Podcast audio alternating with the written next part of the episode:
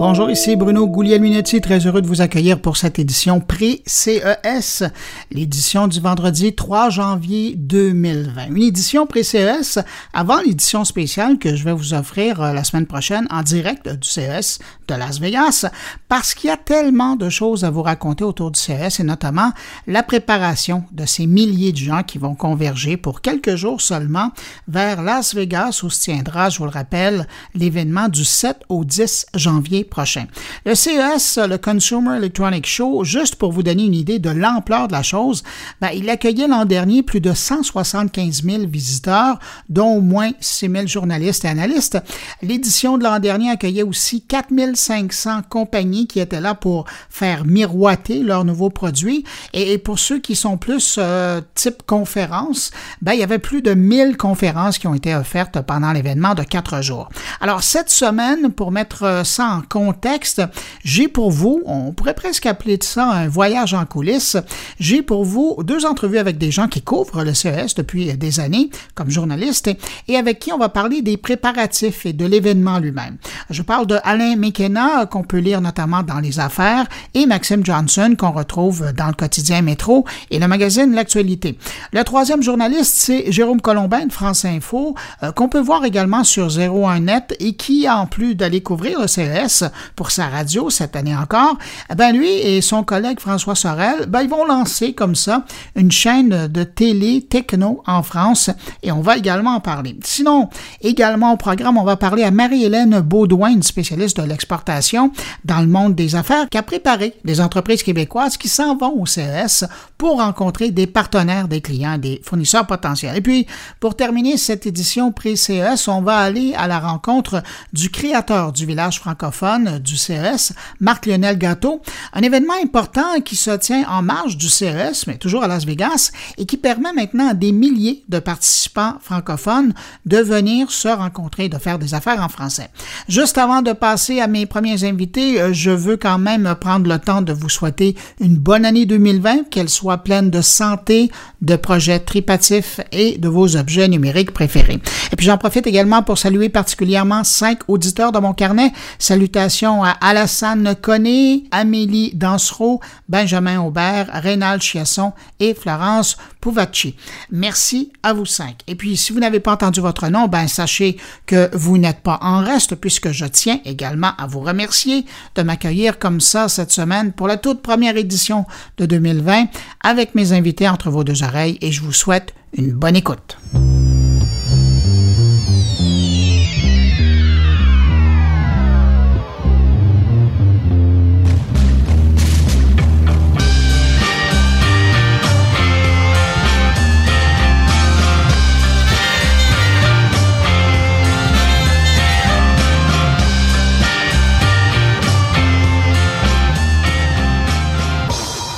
On commence avec euh, les deux journalistes techno, Maxime Johnson et Alain McKenna, qui couvrent le CS depuis plus d'une bonne dizaine d'années maintenant.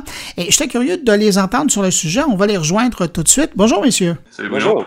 Dites donc, euh, je présume que comme des milliers de journalistes à travers la planète, vous êtes en train de finaliser euh, ce que vous allez mettre dans vos valises pour vous diriger par la suite dans quelques heures vers l'aéroport et ensuite vous retrouver à Las Vegas. À quoi vous vous attendez pour cette édition de 2020? Bonne question, ça. Moi, j'ai pas, euh, j'ai pas peut-être autant d'attentes que dans, les dernières années. J'ai l'habitude de sauter une année sur deux pour juste briser la routine. Et cette année, c'est l'année où j'y retourne. Puis, il y a deux ans, j'avais bien aimé le changement parce qu'il y a eu un pivot hein, au niveau du CS dans la façon dont les, euh, les technologies sont présentées.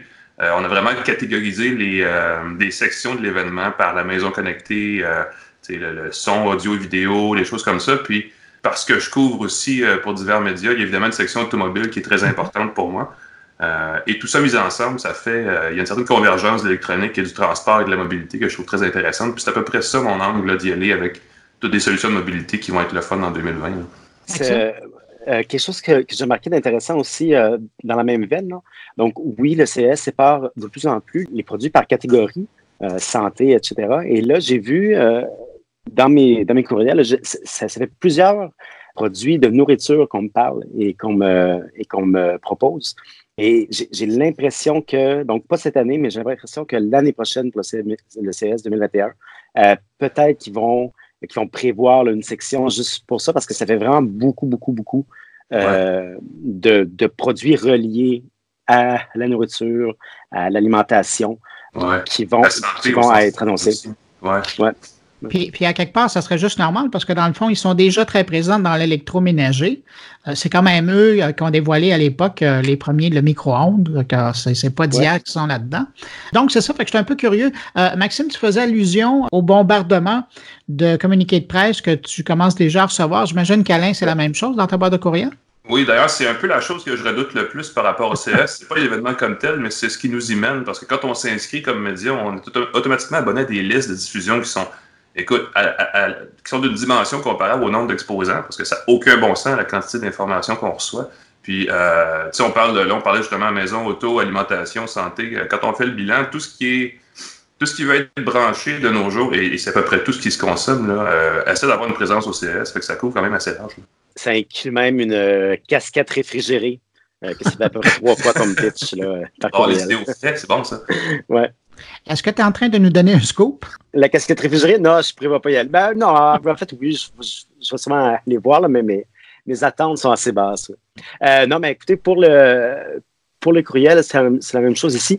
Euh, ce qui est drôle, c'est que ça commence tôt. Ça commence, les premiers messages commencent à peu près vers le 1er novembre, euh, mais ça augmente d'une façon exponentielle à partir de décembre. Et là, toutes les deux dernières semaines, c'est vraiment des, dizaines et des dizaines par jour.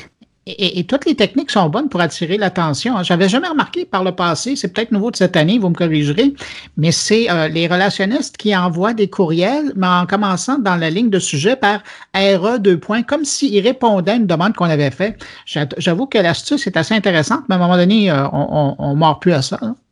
Oui, ça a commencé, c'est vrai, il y a quelques mois, hein, de dire, c'est comme si on avait, euh, c'est une façon de nous relancer sans avoir nous lancé l'idée du premier coup, ça, je ne sais pas si euh, effectivement si les gens mordent à ça, mais c'est euh, euh, c'est toujours le fun de voir ceux qui ratent leur coup et qui t'envoient un email. Tu sais, juste, le, juste le template sans les noms, mais avec les espèces de, de termes entre, entre parenthèses que tu sais que c'est genre tu sais, relation média. tout le monde qui réussit son coup à cette opération-là.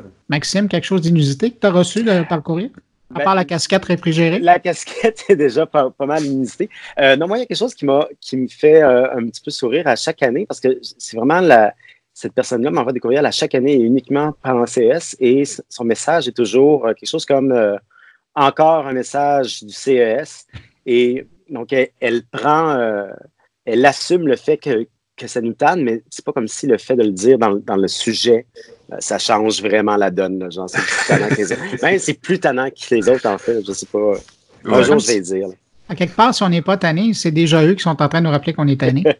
oui, c'est ça. Euh, je suis curieux de savoir parce que, euh, ben, évidemment, les gens qui suivent l'événement depuis longtemps le savent, c'est, des terrains de football et des terrains de football et des terrains de football. La dernière fois que j'avais fait l'exercice, je pense que c'était autour puis à l'époque, ça, ça augmente toujours. C'était 25, l'équivalent de 25 terrains de football. Euh, est-ce que quand vous préparez euh, votre, euh, votre visite au CES, vous faites le deuil d'endroits, de sujets que vous couvrirez pas? Parce que vous aurez physiquement pas le temps et le nombre d'heures nécessaires pour faire le, pèlerinage? Ouais, je pense que ça nous force à être précis sur ce qu'on veut aller chercher. C'est sûr qu'il y a toujours, moi je me réserve toujours une couple d'heures peut-être où il faut vraiment, juste marcher dans les allées puis voir ce qu'il y a d'inusité parce qu'effectivement, il y a toujours des, euh, dire des tendances, mais il y a toujours un certain nombre de gadgets qu'on n'attendait pas qui définissent peut-être une tendance forte pour, euh, pour l'année. Euh, il y a quelques années, c'était les détaillants, les fabricants chinois de produits sans nom qui, qui avaient commencé à émerger, ça peut-être une dizaine d'années de ça, et qu'ils avec des produits, puis l'année suivante, ce qu'on voyait, c'est que ces produits-là avaient soudainement une marque, que ce soit Philips ou Arcos, ou des marques qui sont un peu plus de seconde, de seconde ordre. Là. Euh, fait que oui, il faut toujours se garder du temps pour ces choses-là, mais je pense que ça force à être organisé d'avance parce qu'il y a quoi? Il y a des milliers des milliers d'exposants euh, et des dizaines de milliers de personnes qui vont voir ça parce que c'est une, évidemment, c'est une exposition d'industrie, donc tous les acheteurs de toutes les grandes chaînes de, de détail sont sur place aussi. Fait faut, euh, je pense qu'il faut savoir, euh, faut avoir un plan de match en tout cas. Et euh, pour répondre à ta question, moi, oui, il y a des choses lesquelles, pour lesquelles je fais un deuil. À peu près tout ce qui est visite dans les suites, donc les suites d'hôtels, Maintenant, j'y vais plus parce que c'est juste trop. Ça prend environ une demi-heure s'y rendre, une demi-heure revenir. Donc, c'est juste, ça vaut pas la peine. Cette année, j'ai fait une exception. Donc, j'ai pris, euh, j'avais plusieurs invitations dans les suites euh, pour présenter, pour des, présentations de produits qui étaient toutes à peu près dans le même hôtel. Donc, je me suis booké un, deux heures dans cet hôtel-là, mais c'est vraiment une exception. Sinon, habituellement, là, je, je laisse tomber celle-là. c'est un bon point parce qu'il y a, l'événement dans le centre des congrès, mais il y a beaucoup d'événements en marge de l'événement. Tu des gens qui essaient d'accrocher les. En fait, je pense qu'il y, y, a une logique qui est d'essayer de caparer le plus possible le temps des journalistes pour qu'il y ait le moins le temps possible de voir d'autres produits. ça, c'est comme une sous, un sous-phénomène au CS. Ben, vous m'amenez justement à ma prochaine question parce qu'il y, a, y a tous ces événements qui sont parallèles au CES et, puis il y en a particulièrement qui même visent uniquement les journalistes. Euh, tu, tu, faisais référence, Alain, on parle de, plus de 100 000, ils ont passé le cap des, des 100 000 visiteurs qui, qui parcourent l'ère d'exposition, euh, sauf qu'il y a carrément des événements qu'ils ont préparés maintenant qui, qui s'adressent uniquement aux journalistes pour essayer d'attirer leur attention. Est-ce que ce type d'événement-là aussi est important pour vous? Je pense que oui. C'est comme un accéléré de ce qu'on va voir dans le salon souvent. Puis c'est ben, c'est pas c'est pas toujours représentatif parce que ce sont des, souvent des plus petits euh, fabricants ou des plus petites marques qui sont présents dans ces événements-là. Euh, et généralement, c'est, des, ce sont des événements qui ont lieu un peu avant l'ouverture officielle du salon, donc ça permet de un peu lancer le bal. Moi, comme journaliste, je trouve ça très intéressant parce que ça justement ça évite de faire euh, donc, ça permet de cocher plusieurs items sur une liste de choses à voir dans, une semaine assez chargée. Donc, c'est assez pratique de ce point de vue. Oui, même chose. C'est le genre tellement qui facilite notre travail quand même. Donc, euh, si on peut voir 50 euh, compagnies en, une heure et demie, c'est quelque chose qui, est beaucoup plus efficace que pendant le congrès lui-même. Et aussi, c'est que ça permet de voir des compagnies qui sont euh, souvent qui sont plus petites, donc pas forcément moins importantes, mais les, les jeunes pousses qui sont moins présentes sur le salon lui-même euh, souvent, dans ces événements-là, euh, elles sont là, puis on peut parler directement, euh, souvent quelqu'un de haut placé, le fondateur, etc. alors que sur le, salon, ça va plutôt être du personnel. Ben, évidemment, il y a des gens qui nous écoutent et qui se demandent à quoi ressemble l'équipement du parfait reporter qui s'en va au CES. Par exemple, Maxime, ça va ressembler à quoi ce que tu as avec toi? Alors moi, cette année, je fais ce qui s'annonce déjà comme une erreur, en fait. J'apporte un ordinateur que je suis en train de tester présentement et non un ordinateur qui a passé l'épreuve du temps. Alors, j'ai le Surface Pro X de Microsoft qui est un ordinateur assez spécial, très mince, ce que j'aime, mais qui n'accepte pas toutes les applications. Donc, il y a vraiment euh, un petit aspect de risque là, que, je prends. Donc, on va voir si le risque a valu la peine ou si je vais le regretter toute la semaine. Je vous tiendrai au courant pendant la semaine. on vit dangereuse. Et c'est vraiment un couteau à deux tranchants pour Microsoft, hein, parce que si ça va bien, ça va être bon comme critique, mais si l'ordinateur ou la tablette n'arrive pas à fournir, euh, je sais, mon Dieu, ça va être affreux. C'est oui, oui, oui, non, c'est euh, sûr. Ça, va être euh, ça double le tranchant pour eux et pour moi. Ben, je ne sais pas si je sais pas si ça peut te rassurer, mais tu sais que Microsoft ont une super grosse présence dans l'événement. Je suis sûr que c'est un problème. Ils vont s'assurer que ça ne dure pas trop longtemps. Tu, devrais ben, passer sur la liste prioritaire. Alain, de ton côté, ça ressemble à quoi ton kit de reportage? Ben, moi, j'ai, en fait, je, je, vais, je vais avec un peu l'autre euh, l'autre extrême. Là. Je veux pas que justement me faire prendre euh, à court de pas de technologie, mais de connexion vraiment. Donc j'ai euh, réussi à décrocher une carte SIM qui me donne un accès mobile de qualité, donc la 4G. sur le site. Parce que dans les dernières années, c'était peut-être pas tout le temps apparent, mais il y a quelques années, il y a un petit peu plus longtemps, là, on se rappelle que les signaux, même le signal cellulaire était tellement chargé que les réseaux étaient en panne généralement. Dans ce qui est finalement le, la conférence en Amérique du Nord où tu veux pas que ça arrive. Là je voyage assez léger. J'ai un très petit portable. Euh, je voulais amener un Chromebook, mais là, j'étais pas certain parce que j'ai, euh, au niveau de la, production de mon contenu, il y a des, outils qui datent euh, encore plus que plus vieux que le CS, donc ils sont pas nécessairement compatibles avec les nouvelles interfaces. Mais surtout, moi, c'est vraiment ça, c'est l'assurance d'avoir une connexion que je trouve importante. Puis avec tous les gens qui vont là avec leur, leur iPhone, leur caméra, GoPro, peu importe, pour se filmer en direct de la place euh, je trouve assez important d'avoir une connexion indépendante de tous les réseaux Wi-Fi qui risquent de toute façon d'être surchargés sur place. C'est vrai. En terminant, messieurs, euh, il y a une section qui euh, devient de plus en plus populaire au CES et c'est le Eureka Park où, Maxime, tu parlais des jeunes pousses. de plus en plus, il y, a des, startups justement de, partout à travers la planète, notamment un énorme contingent français qui va s'installer là. Est-ce que ça, c'est comme une destination obligée pour les gens qui vont au CES maintenant? Ouais, je dirais pas obligé pour les, les acheteurs. Il y, a, de la start-up qui est en quête de visibilité. C'est parce que évidemment, quand on est une start-up, on cherche pas nécessairement à commercialiser tellement qu'à se faire voir, à faire parler de nous, à aller chercher du financement. Il y a comme vraiment d'autres. Le spectre de ce qu'on peut aller chercher est assez large. Tu parlais du contingent français, il va y avoir un village francophone complet pour toute la francophonie cette année, ce qui est assez, euh, assez nouveau, assez inusité. Puis je pense que le Québec va être bien représenté sur place aussi à travers ce village-là. Euh, moi, je trouve ça super intéressant, parce ça permet justement d'aller chercher des entreprises d'ici qui exposent là-bas, qui, qui, ont cette volonté-là d'aller à l'international. Euh, ça, fait des, euh, ça fait des sujets assez intéressants. Puis c'est des gens qui sont des, évidemment des tripeux, des développeurs, des, des entrepreneurs, plein, plein, de monde qui sont là pour faire des affaires. Puis ben, pour mes publications, c'est évidemment extrêmement intéressant d'aller les couvrir. Même chose, moi je dirais, seul point négatif du Eureka Park, c'est que c'est rendu excessivement populaire et c'est un peu rendu désagréable. En fait, il y a beaucoup de monde, c'est tassé. Alors que les premières années, c'était facile, euh, disons, de passer beaucoup de temps avec chacune de ces compagnies-là. Euh, maintenant, ça, devient un petit peu plus difficile. Il, y a, comme un espèce de roulement, là, puis c'est une cassette qui repasse, qui recommence très rapidement. Euh, mais c'est quand même là, euh, à chaque année, c'est là qu'on fait quelques découvertes. Là.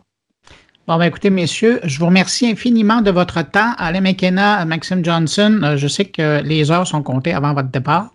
Merci, puis je vous recroiserai là-bas. Ben oui, merci Salut les gars. Au revoir. Merci, bye. bye On va poursuivre la discussion sur la couverture de cet événement mondial de la techno qui se tient à Las Vegas la semaine prochaine. Mais cette fois, on se tourne du côté de Paris pour rejoindre Jérôme Colombin de France Info. Salut Jérôme Colombin. Bonjour Bruno. Hey, Jérôme, euh, de ton côté, évidemment, le CES, c'est devenu, c'est une habitude, c'est un peu comme tes Olympiques de la consommation électronique. Mais quand on est un gars de radio, un gars de télé, Comment on se prépare par rapport à un événement comme un long marathon de 5-6 jours de reportage? Euh, comment on se prépare Bien, euh, un peu comme tous les journalistes d'une manière générale, hein, que ce soit euh, des journalistes du, print, du web ou de l'audiovisuel comme moi. La petite différence, c'est qu'effectivement, il faut d'ores et déjà envisager les contraintes techniques. Est-ce que je vais pouvoir faire des interventions en direct euh, sur France Info euh, en raison du décalage horaire qui, euh, qui, complique un peu les choses.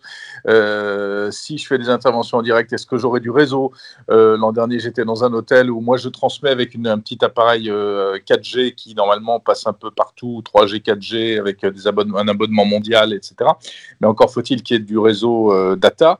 Euh, ce qui n'est pas toujours le cas. Hein. Euh, on le sait d'ailleurs, paradoxalement, dans tous les rassemblements high-tech, c'est là où il y a beaucoup d'interférences, donc c'est pas toujours très, très pratique, de, très facile de communiquer. Et puis, à la vidéo avec 01 euh, TV, avec François Sorel et avec toute l'équipe de 01. alors là, eh bien, on a des connexions filaires et on, et on va avoir aussi des contraintes puisqu'on fait une émission quotidienne qui aura lieu, qui sera diffusée tous les soirs à 20h sur 01 TV. Puis, tu le disais, déjà, il y a une contrainte quand on fait euh, de l'audio, que ce soit en direct ou en différé, parce que le matériel, il faut l'envoyer de l'autre côté de, l'océan dans ton cas. Mais euh, quand on fait de la télé, le signal est encore plus lourd euh, et, et, la mécanique autour est encore plus lourde. Alors, il y a énormément de planification. Oui, bien sûr. Alors ça, c'est l'équipe technique de 01 TV qui s'en occupe, qui heureusement commence à être un peu rodée au fil des années et euh, qui est euh, très compétente et rusée et, c'est bricolé même avec parfois peu de moyens. Donc 01 emporte le, minimum, c'est-à-dire des caméras et la console de, mixage, hein, qui est un TriCaster. Donc TriCaster, c'est un PC sous Windows, mais qui permet de faire de la réalisation pour des émissions en direct ou, enregistrées. Et puis sur place, ils se débrouillent pour euh, louer sur place bien des éclairages, euh, le matériel complémentaire en réalité. Parce que c'est vrai que si on apportait tout de France, euh, euh, ce serait un peu euh, absurde même, parce que en termes de bilan carbone, c'est pas franchement terrible, terrible. Quand on va, on va encore plus charger, alors que c'est du matériel qu'on peut, on peut trouver sur place. Ah, dis donc, côté éditorial, ça fait un bon mois là, que tu reçois du matériel des différents exposants qui vont être là-bas. Comment, j'allais dire, psychologiquement, tu te prépares face à ça? Parce que c'est une abondance de nouvelles, de eh propositions, d'entrevues. C'est une préparation euh, psychologique et physique euh, très forte, très intensive. Donc, je fais du sport tous les jours. je fais des séances de méditation. non, je plaisante. Euh, effectivement, depuis quelques semaines déjà, tous les journalistes sont abreuvés de, alors tu dis matériel, c'est-à-dire de communiqués de presse, de choses comme ça, hein, d'informations pour nous dire ce qu'on va trouver sur place. Il faut ait des rendez-vous. D'ailleurs, je suis très en retard parce que j'ai pas répondu à toutes les sollicitations et je vais essayer de, encore de trouver des créneaux avec les personnes intéressante à, rencontrer sur place. bah oui, il faut commencer à trier, à trier le, bon grain de livret, ce qui peut vraiment m'intéresser, à commencer à faire des parcours parce que le CES c'est tellement grand euh, tu peux pas te dire, euh, tiens, euh, ce matin, je vais aller voir ça, et puis cet après-midi, je vais aller voir ça, et puis je reviendrai. Si les choses sont pas au même endroit, on est obligé de, de sectoriser. On se dit, bah, le premier jour, je fais le Reka Park. Le deuxième, j'irai au Convention Center. Troisième, au Convention Center, mais je me focaliserai sur l'automobile, par exemple, des choses comme ça. Et puis, il y a encore d'autres hôtels à Las Vegas où il se passe des choses. et c'est assez difficile de, s'organiser. Euh, les transports sont pas super simples euh, parce qu'il y a beaucoup de circulation. Hein. Comme tu le sais, chaque année, euh, Las Vegas, même si la capacité d'accueil est, phénoménale, il y, a, il y a quand même beaucoup d'embouteillages, etc. Donc il faut un peu planifier l'aspect éditorial et logistique. Et il faut arriver à faire coïncider les deux. Hein. l'intérêt éditorial et l'intérêt logistique, comment je vais faire pour me déplacer concrètement euh, caler mes rendez-vous, etc., etc. J'en parlais tout à l'heure avec tes collègues québécois de l'écrit et puis euh, je leur demandais, est-ce que tu as l'impression que maintenant, parce que ça fait plusieurs euh, CES que tu couvres, as-tu l'impression maintenant qu'il est sage de faire le deuil de l'idée que tu verras pas tout le CES cette année? Euh, en effet, je pense qu'il faut faire le deuil de, cela. Après, tout n'est pas forcément intéressant. Hein. Il y a des choses très business euh, qui, moi, ne m'intéressent pas. Il y a des choses très B2B qui ne m'intéressent pas non plus. Il y a aussi des choses très...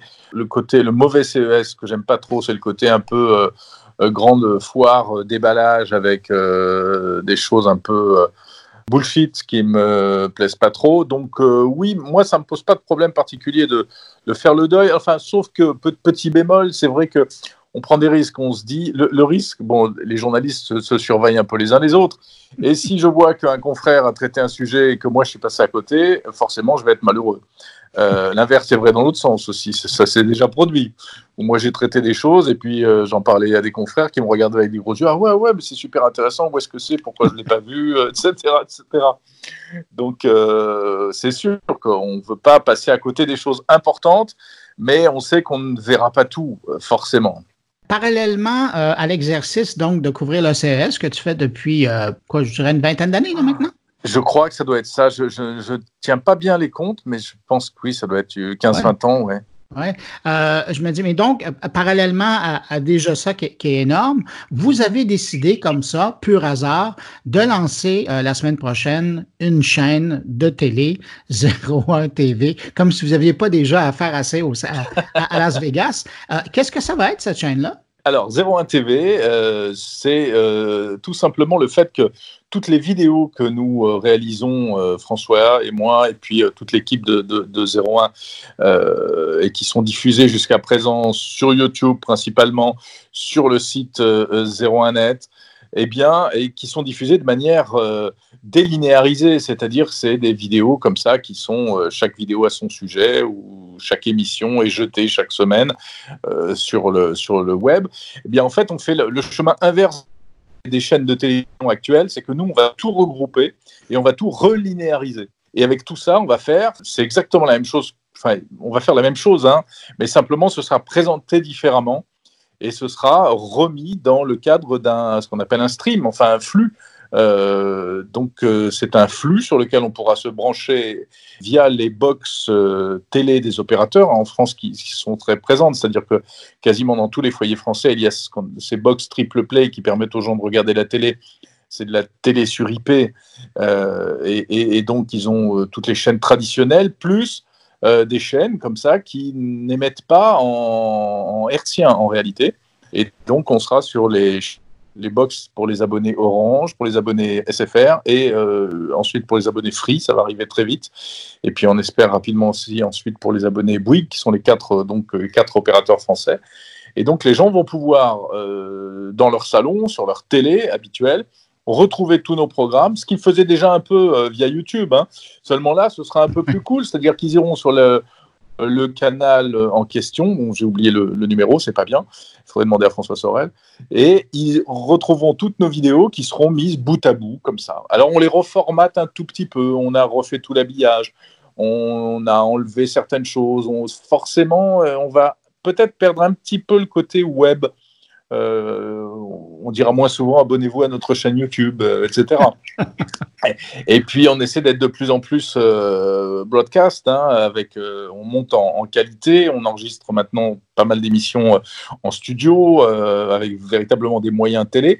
C'était déjà le cas depuis toute l'année 2019, mais ça va encore plus se généraliser. Donc ça va être ça, la chaîne 01 TV, c'est tous les programmes de 01 TV remis bout à bout et présentés de manière, on espère, élégante à travers ce flux 01 euh, TV sur les box.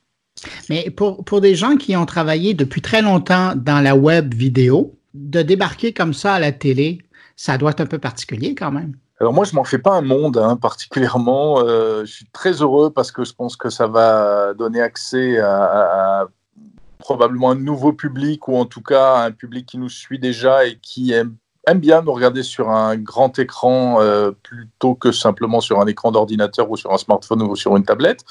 Euh, maintenant, euh, on va continuer à faire ce qu'on faisait. On ne va pas essayer de se, trop se formater. Nous, notre particularité, c'est qu'on essaye d'être sérieux sans se prendre au sérieux, d'être pointu sur les sujets sans être trop technico-technique et sans être les geeks parlent au geek. Hein, euh, on essaye d'être très grand public, très accessible hein, malgré tout. Euh, donc on va continuer, on va continuer à faire ça en réalité. Euh, et, la chaîne viendra comme une sorte de vitrine de, tout ce que l'on propose sur, sur 01 TV. Bon ben, Jérôme, je vois que le temps file, donc je te laisse aller prendre ton avion, te rendre à Las Vegas, puis on se retrouve là-bas pour l'émission officielle de mon carnet en direct du CES. Merci beaucoup pour cette entrevue. Merci beaucoup Bruno et euh, bien sûr je serai euh, très très heureux. J'espère qu'on va se voir très rapidement à Las Vegas. Allez, salut, puis bon voyage.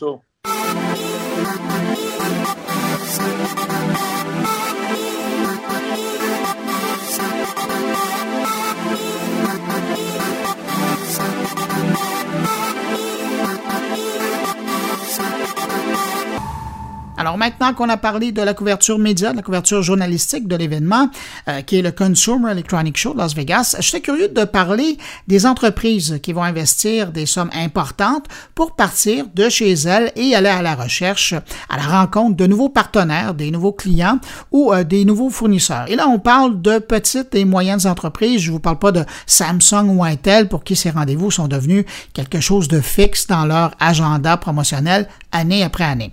Alors, pour parler de la préparation euh, pour les plus petites entreprises, euh, je me suis entretenu avec Marie-Hélène Baudouin, qui est une spécialiste dans le domaine de l'exportation et qui est présentement la directrice exportation et attraction chez Développement économique de l'agglomération de Longueuil. Là-bas, elle a coaché, et je pense que l'expression coacher est, bonne dans ce contexte-là. Ça décrit bien son rôle. Elle a coaché quatre entreprises de la grande région de Longueuil, au sud de Montréal, qui seront au CES la semaine prochaine. On écoute notre entretien. Marie-Hélène Baudouin, bonjour. Bonjour Bruno. Marie-Hélène, vous, par rapport au CES, vous êtes en train de préparer une expédition, je pense que le mot est bon, pour des entrepreneurs de la rive sud de Montréal qui s'en vont au CES vanter leurs services. Est-ce que c'est ça? Bien, effectivement, en fait, euh, le développement économique de l'agglomération de Longueuil, on a décidé en fait de se joindre à la mission qui est organisée par Export Québec. Donc, la mission, c'est vraiment chapeautée et organisée par Export Québec. Euh, donc, a plusieurs entreprises québécoises qui vont y aller. Puis nous, on s'est dit qu'on allait justement se greffer à cette mission-là qui est déjà bien organisée. Le ministre, justement, Fitzgibbon, va y participer également. Euh, donc, c'était vraiment une occasion aussi de, se, de joindre nos forces euh, et euh, justement d'accompagner. En ce moment, on accompagne quatre entreprises de l'agglomération Longueuil qui vont être présentes euh, et qui vont avoir aussi un espace dans le bout du Québec. C'est comme un espace commun avec plusieurs entreprises du Québec. Puis il y en a quatre euh, de notre région qui vont être là officiellement. Ça ne veut pas dire qu'il n'y a pas d'autres entreprises du territoire qui seront présentes. Mais nous, on en accompagne quatre officiellement. Et ces entreprises-là, est-ce qu'elles sont déjà présentes à, l'international ou c'est la première fois qu'elles sortent comme ça de leur zone? Bien, il y en a, en fait, elles sont à différents stades de développement. On en a deux de ces entreprises-là qui sont aussi sur euh, l'accélérateur de développement économique Longueuil. Donc, on peut euh, imaginer qu'elles sont en croissance. Là, c'est vraiment dans des phases plus préliminaires. Euh, donc, pour ces entreprises-là, c'est une, il y en a une qui c'est une première à l'international. Elles ont toutes déjà fait des trade shows, mais les trade shows, par exemple, à Québec versus un trade show à Las Vegas, c'est vraiment pas la même chose. Euh, puis il y en a d'autres qui en ont fait plusieurs, qui ont beaucoup d'expérience, qui sont beaucoup plus matures quand même au niveau de leur développement. Donc, elles sont à des stades différents de, croissance avec des objectifs différents aussi pour cette mission-là? Vous, vous êtes vraiment une spécialiste d'accompagnement des entreprises euh, à l'exportation. Je suis curieux de savoir comment on, prépare des entrepreneurs comme ça qui s'en vont dans, dans une foire internationale du genre de CS. Bien, c'est justement, il faut vraiment s'asseoir avec chacune des entreprises individuellement. moi, je vois vraiment l'accompagnement comme étant quelque chose de sur mesure. oui, elles vont participer à un groupe. Le groupe vont faire des activités ensemble, mais chaque entreprise a ses objectifs en fonction justement de son niveau de maturité à l'exportation. Donc, moi, je me suis premièrement assise avec chacune d'entre elles pour vraiment connaître où elles en étaient en, termes de maturité à l'exportation. Certaines vont aller là plus, euh, celles qui sont moins prêtes à exporter vont y aller plus en mode exploration pour découvrir des nouvelles technologies qui pourront peut-être adapter à, euh, à leur modèle d'affaires ou ça va les faire plus rêver, ça va les faire, euh, ça va leur permettre d'être plus créatifs.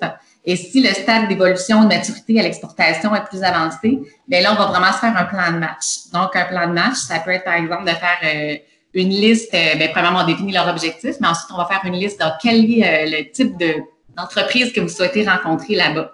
Donc, il faut vraiment valider la stratégie à l'exportation d'abord, pas juste s'ouvrir à tout le monde. Parce que des fois, il y a des entreprises qui vont aller là-bas, puis là, ils vont rencontrer des distributeurs, euh, ils vont rencontrer des, acheteurs et tout ça, puis là, ils vont dire oui, oui, oui, oui, oui, ils se font choisir, puis ils sont pas nécessairement prêts à répondre à la demande. Ça peut même mettre à risque l'entreprise. Fait que l'accompagnement qu'on offre, c'est vraiment essayer plus de focuser, de se concentrer. Qu'est-ce qu'on va chercher là? Quel type d'entreprise je vais chercher? Par exemple, euh, mon objectif, c'est de rencontrer des distributeurs. Quel genre de distributeurs? Bon, dans le sporting goods, j'avais une entreprise que c'était ça. Bon, est-ce que le distributeur, ce soit un grand distributeur qui est présent dans plusieurs États puis qui a une force de vente partout ou quelqu'un qui est vraiment spécifique, disons, dans le nord-est des États-Unis? Fait qu'on planifie vraiment ça ensemble. Ça se peut que sur place, ils ne rencontrent pas le, le, profil idéal, mais au moins, ils vont savoir qu'est-ce qu'ils cherchent. Puis déjà, c'est beaucoup plus euh, stratégique que d'y aller vraiment en mode euh, complètement exploratoire. Je trouve ça intéressant parce que dans ce que vous dites, d'une part, il y a la recherche, en guillemets, classique de, partenaires d'affaires, de clients potentiels, de fournisseurs euh, potentiels. Mais de l'autre côté, ce que j'ai aimé de votre réponse au début, c'est qu'il y en a carrément qui vont faire de la R&D. Alors, qui vont aller voir qu'est-ce qui se fait ailleurs. Ça, c'est intéressant aussi. Absolument. ça peut même aussi être un objectif euh, vraiment intéressant d'aller compléter, en fait, son étude de marché sur place. Parce que dans le fond, ils vont aller, par exemple, euh, découvrir des compétiteurs, découvrir euh, aussi des nouvelles technologies, des fois des partenaires d'affaires euh, potentiels. Tu sais, par exemple, une entreprise qui développe une technologie qui va se greffer à un jeu, disons, vidéo. Bien, justement, les partenaires d'affaires, ça peut être intéressant aussi de les rencontrer sur place. Fait que c'est pas toujours du tout en mode vente. Les trade shows, c'est parfois aussi en mode exploration pour aller vraiment améliorer soit leur modèle d'affaires, soit des fois le réseau aussi de partenaires.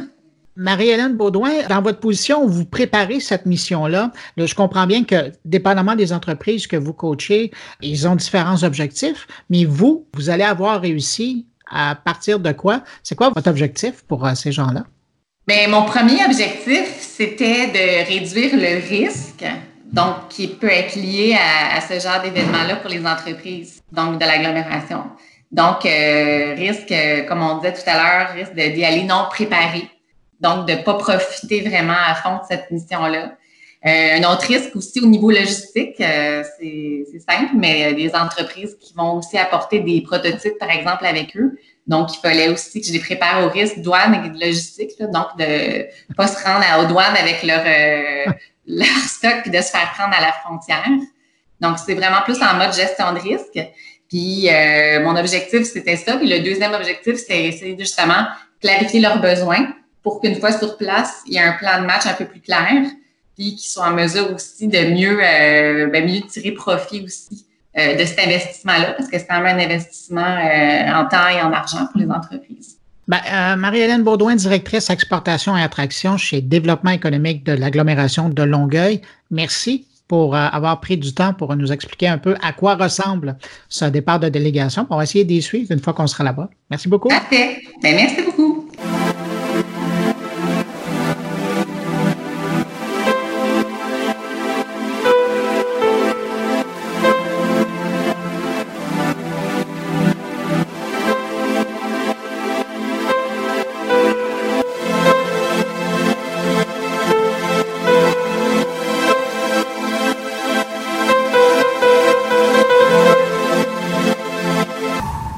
McKenna faisait justement allusion tout à l'heure. Parallèlement au CES, il y a des événements d'importance et l'un de ceux-là, ben, c'est très certainement le village francophone, un événement qui prend de plus en plus d'importance au fil des ans et qui accueille maintenant des milliers de participants francophones qui sont de passage à Las Vegas dans le cadre du CES. On y va pour parler affaires, évidemment, trouver de nouveaux partenaires ou, dans certains cas même, trouver du financement pour un projet. Mais bon, j'arrête là pour la présentation. Pour parler de l'événement, on va plutôt aller rejoindre le créateur de Village francophone. Il est au bout du fil. Bonjour, Lionel Gâteau. Bonjour. On vous retrouve dans les rues de Paris euh, en direction de votre bureau. Et j'aimerais ça qu'on parle de l'événement du village francophone. Si je ne me trompe pas, c'est quoi? C'est la troisième édition cette année? Avant la quatrième, enfin, je vais être précis. Il y a d'abord eu un French Village, puisqu'au début, on a, enfin, dire qu'un Français modeste, ça va être suspect. Mais enfin, au début, on a dit, allez, on va déjà voir s'il y a quelque chose à faire entre Français. Il y en avait déjà 3000. Et c'est vrai que très vite, bah, vous, les cousins euh, nord-américains, euh, nos amis belges, les Suisses, et puis surtout les Frenchies. Alors, quand je dis les Frenchies, c'est pas les Français. Hein. C'est vraiment les francophones du monde entier bah, nous ont dit, mais attendez, nous, on est, on est nord-américain, mais on est francophone, on est à Singapour, on est en Finlande, et on a vu, grâce à ce réseau qui est quand même très souvent exploité au niveau culturel et à mon avis pas assez au niveau économique ou digital, ce, enfin, je vais dire que les, montagnes se sont déplacées, mais en tout cas, il y a vraiment de très belles énergies qui se sont créées. On a vu des corridors d'accélération entre des villes et pas que, pas que Montréal et Paris. On a vu cette année des choses entre euh, Shawinigan et Nevers, euh, vraiment des, corridors d'accélération, d'attractivité territoriale, euh, des projets assez intéressants qui se sont créés. Donc une quatrième édition si on compte en année et troisième en logique francophone. Et alors là, vraiment, effectivement, cette année, une année extrêmement prometteuse. J'ai l'impression, quand je regarde le cheminement que vous avez fait, qu'au au départ, vous étiez peut-être quelque chose qui était similaire ou parallèle à la, French Tech, mais rapidement, vous êtes devenu quelque chose de plus francophone et international. Oui, alors moi, évidemment que la French Tech, Bleu Blanc Tech, je pense qu'il est, il est très intéressant que les pays euh, structurent autour d'un label bah, toutes les bonnes énergies qui ont envie de montrer le dynamisme, la réalité d'un pays. Nous, ce qu'on a fait en fait au départ, c'était une démarche d'entrepreneur. C'est-à-dire que les entrepreneurs qui étaient à Vegas, on se sentait un peu perdus en se disant bah, c'est dommage, on voit des, des rock stars, des gens qui sont extraordinaires, qui sont plutôt disponibles sur Vegas, qu'on n'arrive pas à rencontrer.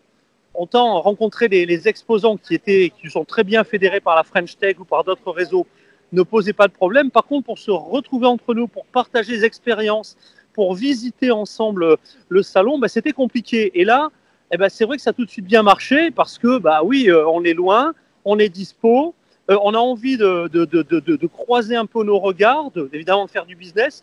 Donc tout de suite, ça a créé comme ça des, bonnes dynamiques. Et donc oui, parallèle, mais j'ai envie de dire très bienveillante par rapport à ce que fait la French Tech.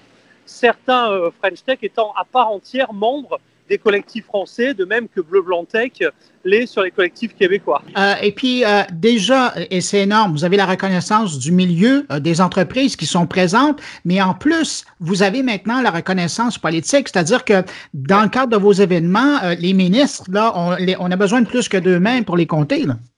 Oui, alors ça, ça a été une vraie bonne surprise. C'est-à-dire qu'au début, on avait en tant qu'entrepreneur la naïveté du dirigeant qui s'adresse aux politiques euh, un peu, on va dire que c'est deux mondes à part, mais enfin, on était quand même dans la logique, bon, avançons entre entrepreneurs.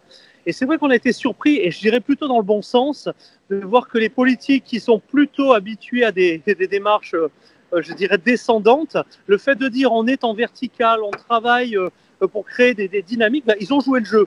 Je prends un exemple pour le coup, puisque c'était vrai avec, euh, si je prends l'exemple de, de ministre du, du Québec, votre ancienne ministre Dominique Anglade et maintenant Pierre Fitzgibbon, ils ne viennent pas dans une approche politique, c'est-à-dire à venir serrer des mains, dire bonjour, bravo. On voit des ministres, c'est vrai pour d'autres ministres francophones, euh, eh bien, assister pendant une heure et demie aux sessions de pitch, euh, écouter les pitchs, leur proposer, parce que évidemment les gagnants, l'enjeu c'est de les attirer sur un pays, c'est de trouver des financements, au contraire d'accélérer ses propres champions.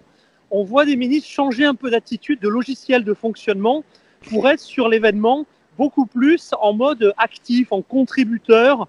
Et ça, c'est vraiment une bonne surprise, ouais. Alors, si on se parle, c'est qu'évidemment, la semaine prochaine, euh, vous serez présent au CES. Il va y avoir énormément d'activités. Rapidement, là, parce qu'on pourrait passer euh, l'heure à, en parler, mais rapidement, s'il y a des moments forts qu'il faut absolument pas rater, ce serait quoi? Ouais, il y a 4-5 temps forts. Alors, il y a des temps forts qui commencent un petit peu maintenant à s'annualiser. Il y a une grande soirée d'ouverture, la soirée francophone, qui n'est pas formelle, mais enfin, c'est là où on montre un peu les muscles de la francophonie. Plus de 1000 participants, etc. Donc, ça, c'est toujours un, moment un peu euh, impressionnant pour montrer un petit peu la dynamique, ça, c'est clair.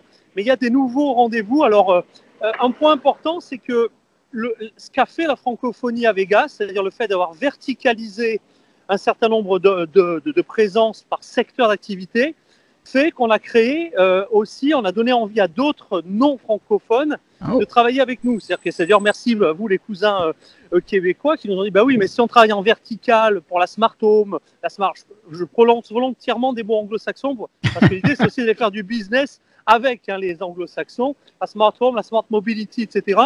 Eh bien, dans ce cas-là, oui, la francophonie, mais dès qu'on est en vertical, travaillons avec les autres plaques linguistiques. Et cette année, on a donc créé euh, le My Global Village, qui est la déclinaison non francophone des 22 collectifs sectoriels. Et donc, un des enjeux cette année, parmi les temps forts, c'est d'aller créer, par exemple, un grand rendez-vous euh, des. Euh, alors, on a pris un, nom anglo-saxon exprès, ça va s'appeler le Small Territory Meetup. C'est-à-dire, l'idée, ça va être au grand territoire d'un domaine donné eh bien, leur donner la possibilité de se connecter entre eux pour justement s'accélérer mutuellement sans passer toujours par les grandes villes, eh bien, euh, leurs champions. Il va y avoir aussi, et ça sera une grande première, ce sera à la fin, eh bien, un rendez-vous qui va s'appeler le CES Open Innovation Content, donc avec les plaques francophones en lien avec les anglophones.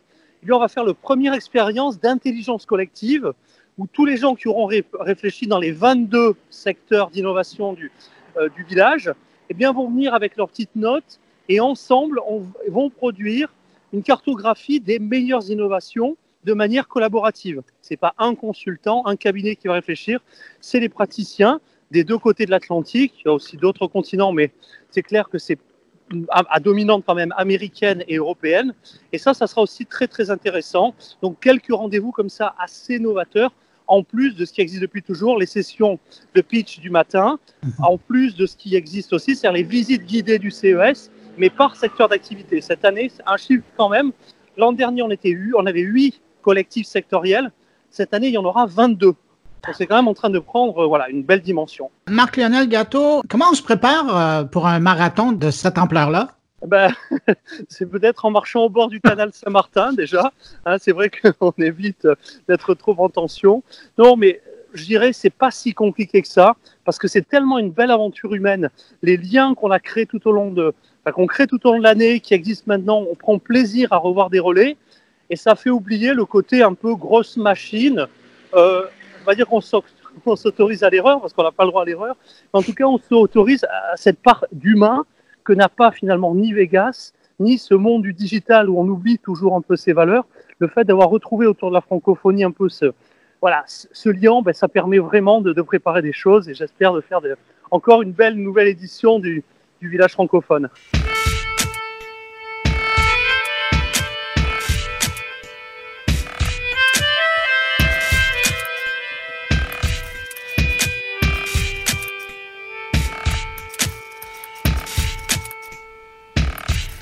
Ben voilà, c'est déjà la fin pour cette édition pré-CES de mon carnet. J'espère que vous avez apprécié. Quant à moi, tout de suite, après avoir terminé de vous parler, je termine ma valise, je prends un vol pour Las Vegas, où je vous retrouverai vendredi prochain pour une édition spéciale de mon carnet. Si vous avez aimé cette édition, vous n'hésitez pas, hein, vous la recommandez à vos amis, vos abonnés. Et si vous avez des commentaires à me faire, des suggestions, vous savez que vous pouvez me rejoindre en passant par le blog moncarnet.com. Merci d'avoir été là. Je vous retrouve la semaine prochaine en direct de Las Vegas. Bonne surtout bonne année 2020. Au revoir.